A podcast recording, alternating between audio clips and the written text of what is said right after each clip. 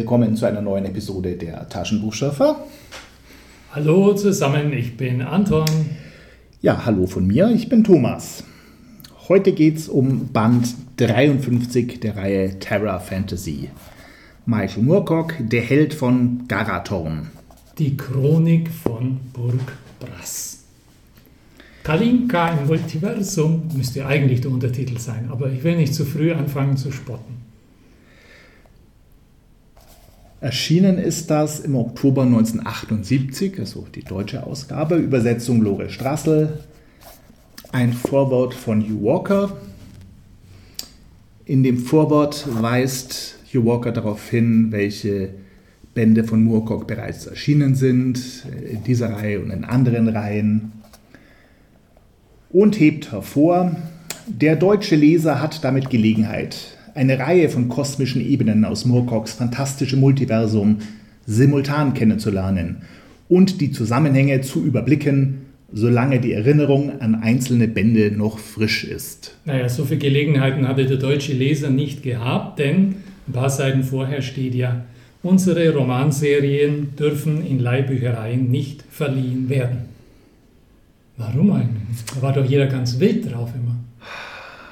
Also erstens, es sind ja keine Bücher, sondern es ist ein Magazin, rein technisch. Und warum, das weiß ich nicht. Leihbüchereien, das ist schon halt ganz normale Bibliotheken, oder? Ich glaube nicht. Da gab es wohl so in dieser grauen Vorzeit noch einen Unterschied. Hm. Nähert sich dem Lesezirkel an? Ich weiß es nicht. Und warum ist Terra Fantasy ein Magazin genau genommen und kein Buch? Das würde mich aber schon interessieren. Weil es wöchentlich oder vierwöchentlich erscheint in einer Reihe und keine ISBN-Nummer hat. Es war auch nicht im Buchhandel erhältlich, sondern nur im Bahnhofsbuchhandel. Bei es war, nicht im Bahnhofs, es war nicht im Buchhandel, aber im Bahnhofsbuchhandel erhältlich. Genau, wie halt Heftromanserien auch. Und Terra Fantasy heißt ja so, weil es vorher ein Terra gab, Terra Taschenbuch. Und das Terra Taschenbuch wiederum im ähnlichen Format basiert auf den Terra, ich glaube es war Terra Sonderband, Terra Utopische Romane. Also es hat angefangen als Heftroman. Bemerkenswert scheint mir vor Buch 1 des Buches, das gar kein Buch ist, es besteht aus drei Büchern, dieses Magazin. Und vor dem ersten Buch steht die Bemerkung, und Michael Moorcock wurde alt, sein Gesicht verlor an Ausdruckskraft, erschien launisch und schrullig wie ein Mensch am Abend seines Lebens. Kommt dir das bekannt vor? Ich habe einfach den Namen des Autors an die Stelle gesetzt, wo vorher die Erde stand. Und die Erde wurde alt, ihr Gesicht verlor an Ausdruckskraft. Sie schien launisch und schrullig wie ein Mensch am Abend seines Lebens. Mir kam der Text so vor, aber nein, nein, der Autor meinte die Erde. Warum meinte er das? Die, die, Heft, die, die Geschichten um Burg Brass spielen in der Zukunft der Erde. In einer postapokalyptischen Welt, Jahrtausende nach irgendeinem Atomkrieg oder so. Mehr kann ich nicht anbieten. Das ist so rätselhaft, was er uns hier, er will uns ja irgendwie verorten. Nennen wir es eine Kosmologie, nennen wir es einen Versuch einer Einordnung dessen, was wir lesen. Mindestens will er aber einen Rahmen bauen, einen möglichst umfassenden Rahmen, der diese Burg Brass-Geschichten und seine eigene, vielleicht noch weitere Geschichten in einen Rahmen packt. Vermute ich jetzt. Und dafür sind solche Bemerkungen ja ganz gut. Aber er macht so weiter. Und als diese Periode ihr Ende gefunden hatte, folgte ihr eine neue. Das fand ich auch ein bisschen albern. Ist albern, ja. Er steht nämlich weiter, eine mit denselben Helden. Ja, genau. Also es gab ja vier Romane um Burg Brass und jetzt nochmal drei hinterhergeschoben. Deswegen meine boshafte Bemerkung vorher, Michael Moorcock wurde launisch und schrullig wie ein Mensch am Abend seines Lebens. Also das kapiere ich nicht, was er da hat. das Hugh Walker hingepackt? Ich sehe schon, du überliest solche Dinge auch. Man überblättert das und denkt sich, was soll der Schmarrn. Aber Nein. immerhin, es Nein. steht vor den drei Büchern von Band 2. Ich bin nicht so irritiert davon. Du bist gar nicht so irritiert? Natürlich nicht. Also Wie hast du es denn gelesen? Ja, stinkt normal. Also, stinkt normal gelesen? Es spielt in einer Zukunft der Erde, ja. deswegen steht da, und die Erde wurde alt. Wir können ja mal schauen, wie es mit den Grübeleien und Träumereien des Dorian Hawkman geht. Verortet damit einfach sehr schnell, dass das in einer sterbenden Erde-Phase spielt. So wie die sterbende Erde von Jack Barnes. Mhm. Das ist die Absicht, denkst du? Ja, weiter ist da keine große Absicht. Denn ja, dazu kommt natürlich, dass er gerade in diesem Band äh, seine anderen erschaffenen Welten hier mit, mit verbindet. Magst du uns nicht einen kurzen Einblick ins Inhaltliche geben, damit wir wissen, worüber wir sprechen? Im letzten Band hat sich die gesamte Welt von Dorian Hawkmoon verändert. Er war gewohnt, mit einer Frau und zwei Kindern zu leben. Sein Schwiegervater war in einer Schlacht gefallen. Und jetzt wiederholen sich die Ereignisse. Er greift nochmal ein, es verändert sich und er landet plötzlich in einer Welt, die nicht mehr die ist, die er verlassen hat, sondern nur so ähnlich. Aber sein Schwiegervater lebt, seine Frau ist in der Schlacht gefallen und die Kinder hat es nie gegeben. Und darüber grämt er sich fünf Jahre lang im Wahnsinn und ist jetzt ja, deprimiert, leidet unter einer Belastungsstörung. Ein schöner Satz ist dabei, fand ich. Er war ein Geist, der durch seine eigenen Gemächer spukte. Ein trauriger Geist, der nur seufzen und stöhnen und schluchzen konnte. Ja, man sollte sich genau überlegen, was passiert, wenn man die Vergangenheit ändert man könnte bekommen, was man will. In seinem Fall war es ja sein geliebter Schwiegervater, den er so gern hatte. Mhm. Den das konnte er ja nicht ertragen, dass der plötzlich nicht mehr Teil seiner Biografie und der Handlung ist. Und das hat er auch bekommen und hat es erreicht, aber es gab eben bestimmte Nebeneffekte. Und die haben ihm ganz und gar nicht gefallen. Ja, und jetzt sitzt er da und versucht irgendwie herauszufinden, wie er seine verlorene Welt doch wieder gewinnen kann. Die Leute, um, er verwahrlost. Die Leute um ihn herum meinen, ein bisschen mehr Bewegung würde ihm helfen. Aber Hawkmoons Problem war, dass er seine Gefühle nicht mehr zeigen und ausdrücken konnte. Er war viel zu sehr mit seinen eigenen Überlegungen beschäftigt. Und da platzt jetzt deine Katinka rein. Oh. Ja, das war, also manchmal stolpert man ja über einen Namen, wenn man den so vorgesetzt bekommt, aber man gewöhnt sich in der Regel ja dran, weil die Helden kommen ja oft vor. Aber an die Katinka konnte ich mich bis zuletzt nicht gewöhnen. Nein? Das war schmerzhaft. Ist es der Name oder andere Eigenschaften von ihr? Nee, die Assoziationen, die mir dabei hochsteigen. Irgendwie sah ich da eine Mischung aus Ivan Rebrov und Karel Gott, die miteinander sich in den Armen halten, russisch mit der Sonja tanzen. So, mhm. also es war furchtbar. Ja, sie hat ja, ihre Eltern sind Kaufleute aus Moskowia gewesen. Geboren ist sie allerdings im jetzt von der See bedeckten Holland. Mhm. Mhm. Ansonsten finde ich sie eine nette Figur, eine Frau mittleren Alters, erfahrene Kämpferin, ja, schon ein bisschen zwielichtig, weil man weiß nicht, welche, ob sie nicht doch Böses im Schilde führt. Ja, sehr zwielichtig. Sie erzählt dem Dorian nämlich eine, eine, eine Geschichte, dass äh, jenseits der Bulgarberge in Ukraina gibt es eine fremdartige Armee, die ja alles vernichtet. Äh, sie ist die einzige Überlebende und sie sucht ein bisschen Hilfe. Sie erzählt sogar, dass einer in der Armee, der sah so ein bisschen aus wie Dorians toter Gefährte, der Bo Gentle aus den letzten Bänden, worauf Dorian aufhorcht und meint, aha, das ist vielleicht doch eine Spur in diese, diese andere Welt. Und er reist mit ihr zurück. Sie peppelt ihn ein bisschen auf, weil er ist ja, er kann ja nicht mehr mehr reiten, er kann ja nicht mehr mehr ordentlich kämpfen, schon gleich gar nicht. Also, aber sie peppeln ihn erst eine Woche auf und dann auf der Reise in die Berge trainiert ihn ein bisschen und er kommt ein wenig zu Kräften. Wollen wir das Rätsel gleich lüften? Ich glaube schon. Wer, wer ist denn die Armee, oder? Das müssen wir nicht verzögern. Nein, nein. Das Ganze ist natürlich eine Lüge. Äh, keine, keine. Dorian wird ein bisschen misstrauisch, weil er auf dem Weg dorthin auch nichts wirklich von dieser Armee hört. Sie treffen vielleicht den könnte man noch erwähnen, einen, einen Begleiter, der sie ihnen anschließt, einen Jerry O'Connell.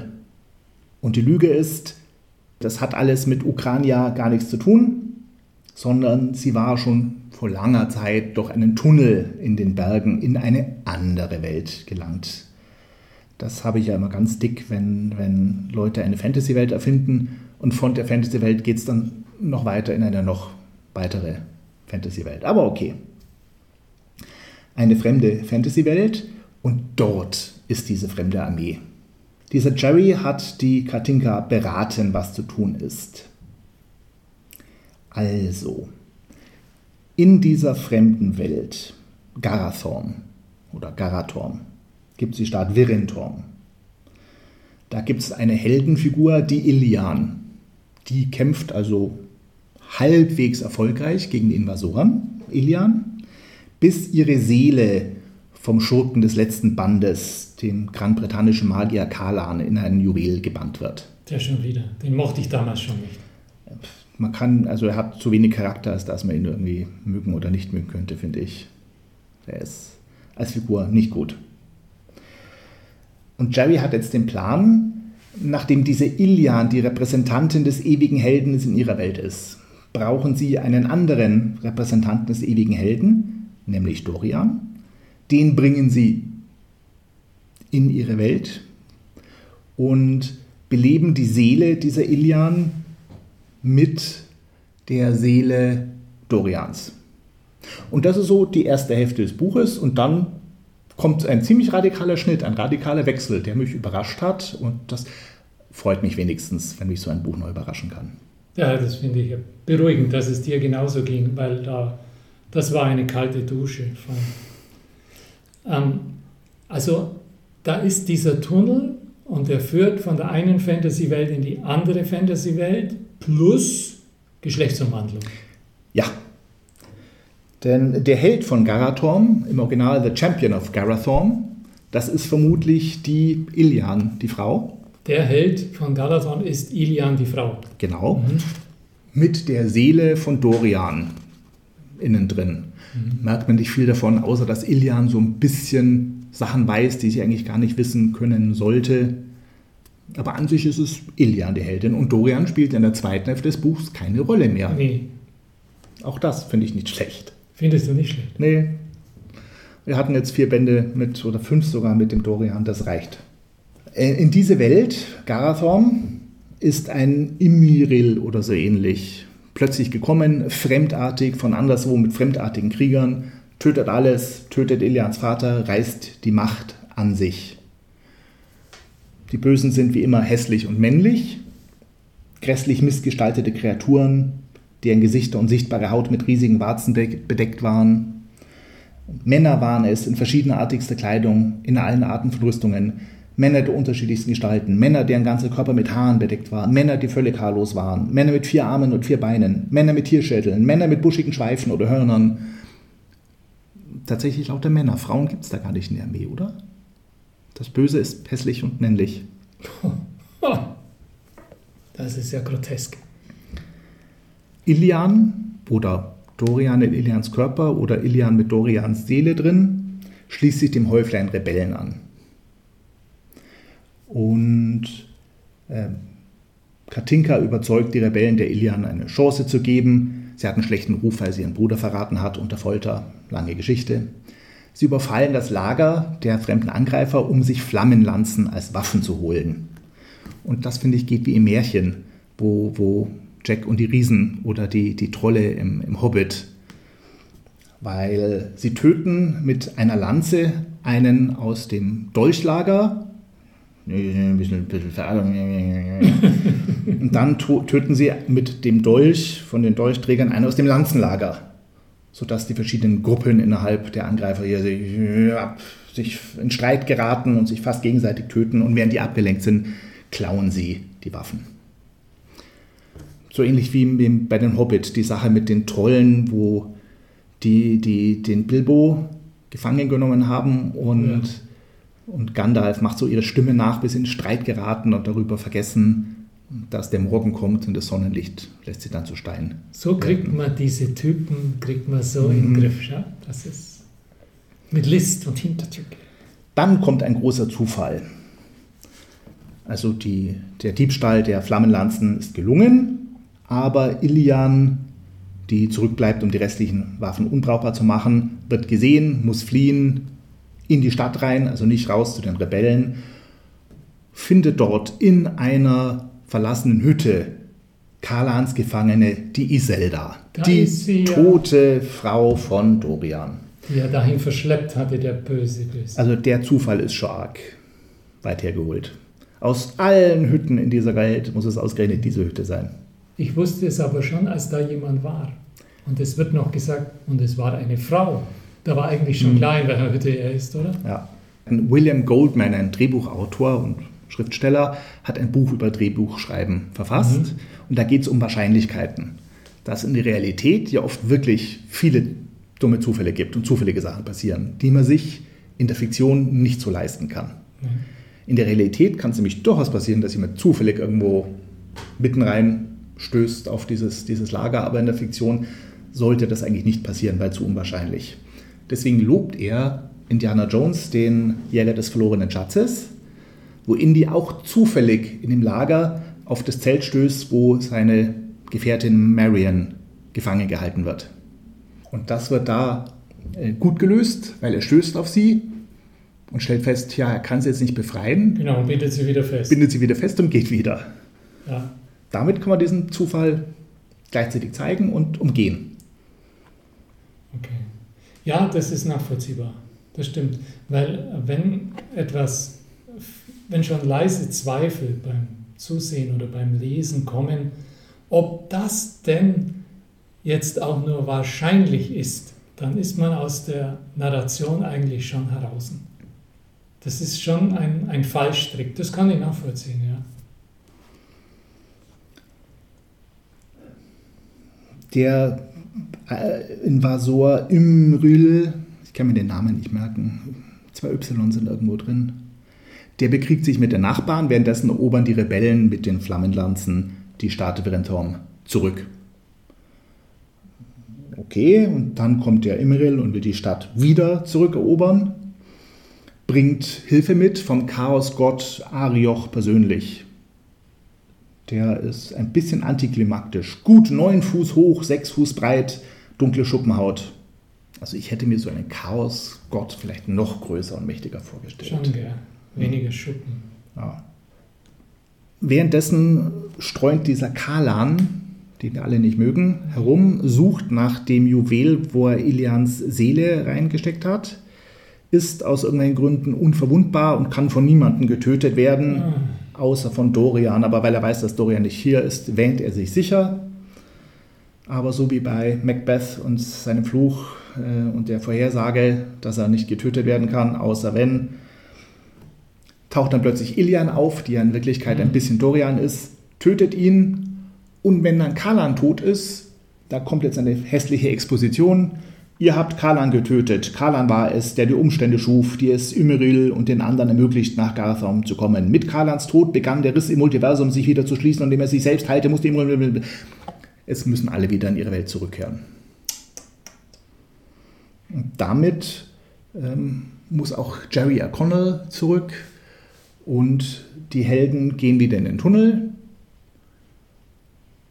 transferieren Dorians Seele wieder in Dorians Körper, Ilians Seele aus dem Juwel des Kalan wieder in Ilians Körper, Ilians Körper geht zurück in ihre Welt und Jerry O'Connell habe ich vergessen, was mit dem ist, der verschwindet vielleicht. wird nicht mehr erwähnt, meinst du? Hm, das kann natürlich auch sein. Und Iselda und Dorian sind vereint, nicht aber ihre Kinder. Der Schwiegervater bleibt. Der Schwiegervater, von dem erfahren wir nichts, aber Iselda fragt nach ihren Kindern und Dorian druckst ein bisschen rum. Wir wissen ja, die gibt es in dieser Welt ja nicht. Aber es gibt ja noch einen dritten Band. Das ist entsetzlich unspektakulär alles. Also schon allein, wie der Kalan endlich um die Ecke kommt. Das ist so, ich weiß gar nicht, so, so lustlos. Warum denn? Eigentlich hätte das alles darauf zusteuern müssen. Vielleicht hatte der Autor selber genug vom dunklen Imperium. Hm. Ja, also der Kalan ist so ein bisschen wie ein Lumpensammler. Um ihn rum, die eine wird die Stadt erobert, hin und her zurückerobert und Kampf und er stochert da mit seinem Stecken in, in Ruinen, um nach Sachen zu suchen. Und das soll der Oberböse sein, der an allem schuld ist. Ja, genau. Hm. Ich meine, man muss sich das nochmal vergegenwärtigen. Wir sprechen von einem Multiversum. Ja, okay. Ja. Ein Multiversum. Und mittendrin Katinka van Back aus Moskawia. Also, das, wie kann man das so, ähm, ja, nochmal gesagt, so lustlos runtererzählen, oder? Mhm. Aber äh, beeindruckend fand ich, wie du das jetzt auseinandersortiert hast.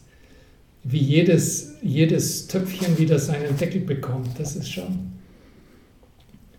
Könntest du das bitte noch in den, zusammen, in den größeren Zusammenhang stellen? Runenstab.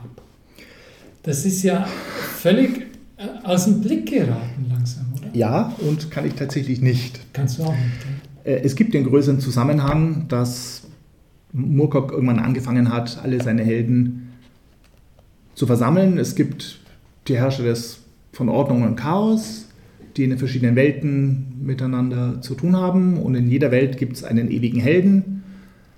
Das ist Elric in den einen Geschichten und Corum in den anderen Geschichten und Jerry Cornelius in wiederum anderen Geschichten und Dorian in diesen Geschichten. Und irgendwann lässt Moorcock diese Helden aufeinandertreffen. Die, die Figuren der verschiedenen Multiversen. So viel habe ich begriffen.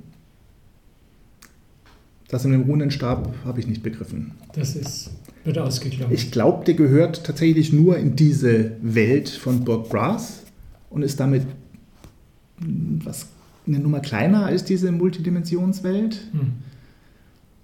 Oder steht er auch irgendwie über den Dimensionen? Nee, nee, ähm, das ist bei ihm auf einer anderen Ebene. Ich glaube, Multiversum ist das Größere und Dimensionen ist für ihn sowas wie eine Art Schnittmenge von einem oder mehr Universen, wo durchlässige Zonen sind. So deute ich das. Hm. Hm.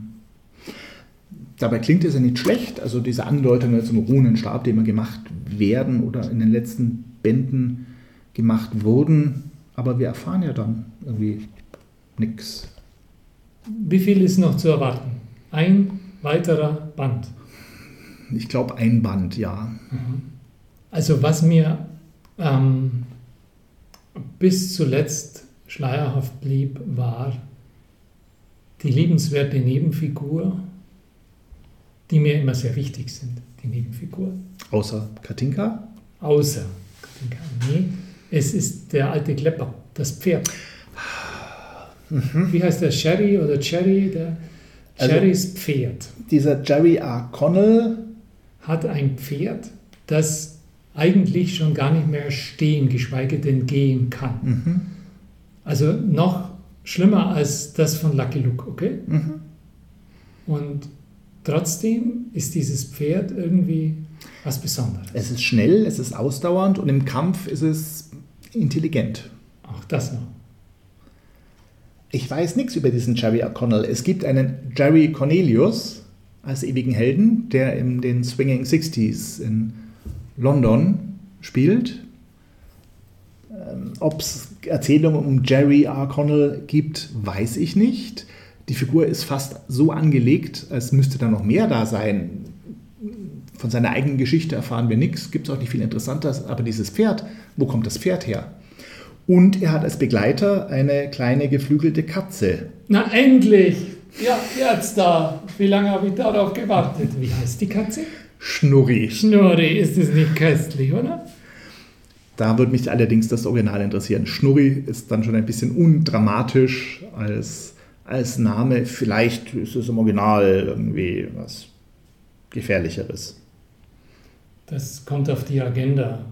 Wenn wir Hugh Walker treffen, werden hm. wir fragen, ob er weiß, was sich Lotte Strassel gedacht hat. Aber nochmal zur Katze. Da gibt es hier einen Satz, sie taucht herab, bis sie ihre Krallen in das glatte Dach eines hohen Gebäudes stieß und am First entlang kletterte. Hm, normales Katzenverhalten. Gut beschrieben. Dann hier. Die Katze sprang auf einen tiefer liegenden Ast, ganz normal, dann auf einen weiteren, Komma, jetzt kommt's, ehe sie die Flügel ausbreitete und ein paar Fuß flog, bis sie wieder festen Halt fand. Mhm. Woher kommt diese geflügelte Katze? Ja. Schnurri. Ja. Woher? Da denke ich mir auch, da müsste doch eine Geschichte dahinter sein. Viel interessanter als die anderen Geschichten. Ja. Und wo ist die? Ich weiß es nicht. Hast du sie auch nicht gesehen? Nein, nein.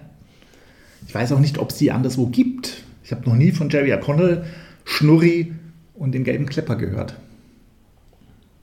Das sind natürlich die Dinge, die bei, zum Beispiel, hast du vorher Jack Vance erwähnt, bei ihm zu einem, zu einem großen Exkurs, aber vielleicht sogar zu einer Geschichte, mindestens aber zu einem eigenen Spiel Anlass gegeben hätten. Das Spiel der geflügelten Katze. Aber Moorcock schenkt uns da nichts in der Richtung. Nein, es sind andere Figuren drin, die ja nur kurz erwähnt werden. Ja. Die Melanie Bonea, ähm, Elric, der Name taucht mal auf, Ja, wo ich weiß, dass es äh, noch mehr Geschichten um die gibt. Also liegt die Vermutung schon nahe, dass es auch um Schnurri noch was zu erzählen gibt. ja aber wenn du das nicht weißt, ähm, dann rechne ich nicht damit, dass wir da rankommen, oder? Sonst hättest du das ja schon mal irgendwo wahrgenommen. Das Zitat ganz am Anfang, das dem Buch vorangestellt ist. Ja, vor, der, vor dem ersten Buch, genau.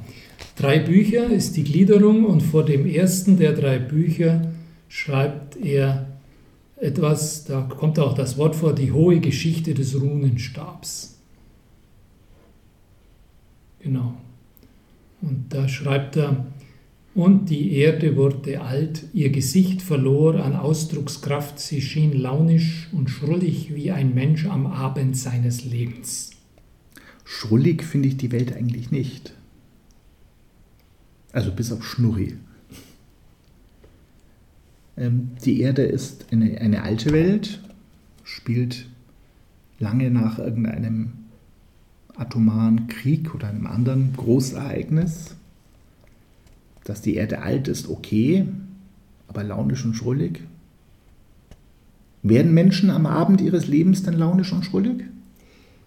Das wäre jetzt eine, eine echte Querverbindung wieder zum Herr der Ringe.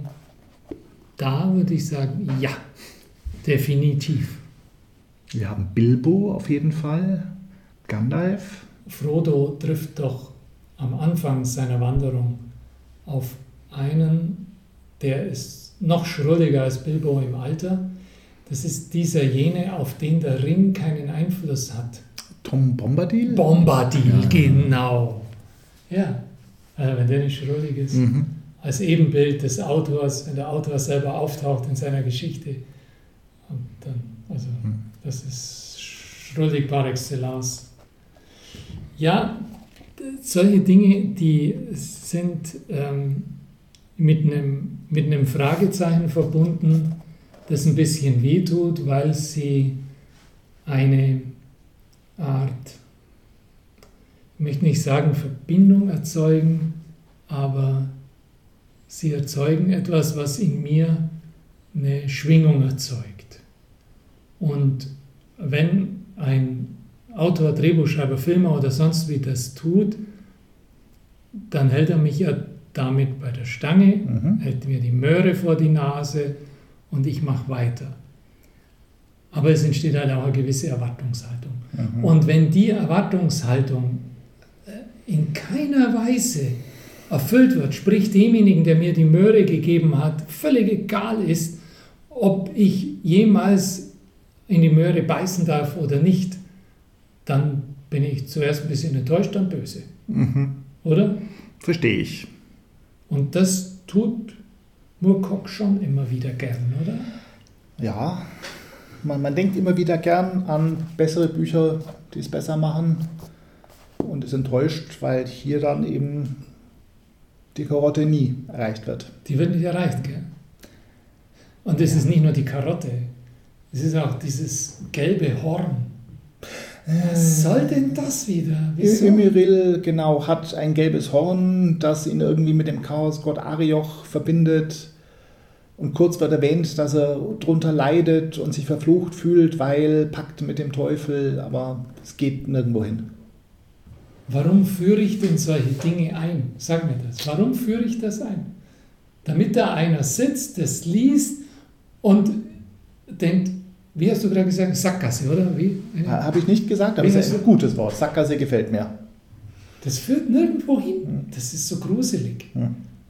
Aber wenn es wenigstens gruselig wäre, aber ich, das ist für mich eine echte offene Frage. Warum macht der Autor das? Warum macht er das? Wir werden es nicht erfahren. Wir können es auch aus dem Vorhandenen nicht rauslesen. Nein. In diesem noch folgenden Band vielleicht?